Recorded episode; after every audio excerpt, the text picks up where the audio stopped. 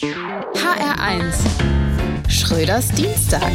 Bei den Wahlen in Italien haben die Faschisten gesiegt. Ja, Italien ist so weit nach rechts gerückt, dass man in Kroatien schon Angst kriegt.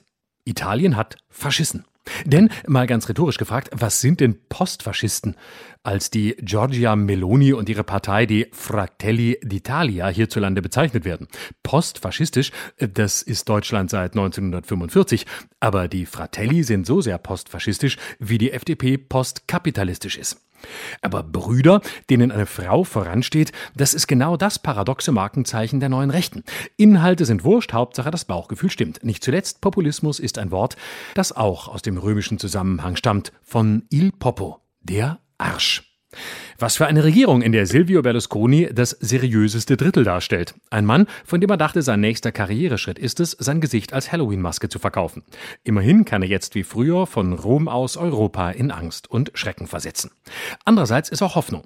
Die Party ist vorbei, hat Meloni angekündigt und das wird zumindest Silvio Bunga Bunga Berlusconi nicht so gerne hören. Von den Italienern, die nicht wählen konnten, weil sie auf der Wiesen waren, ganz zu schweigen.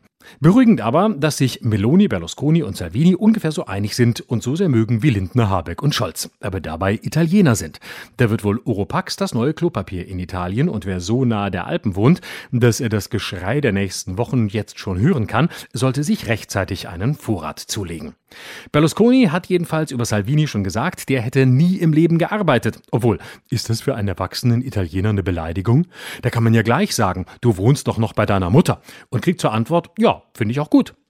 Genau 100 Jahre nach der Machtergreifung von Benito Mussolini regiert also wieder eine faschistische Partei Italien und die AfD gratuliert.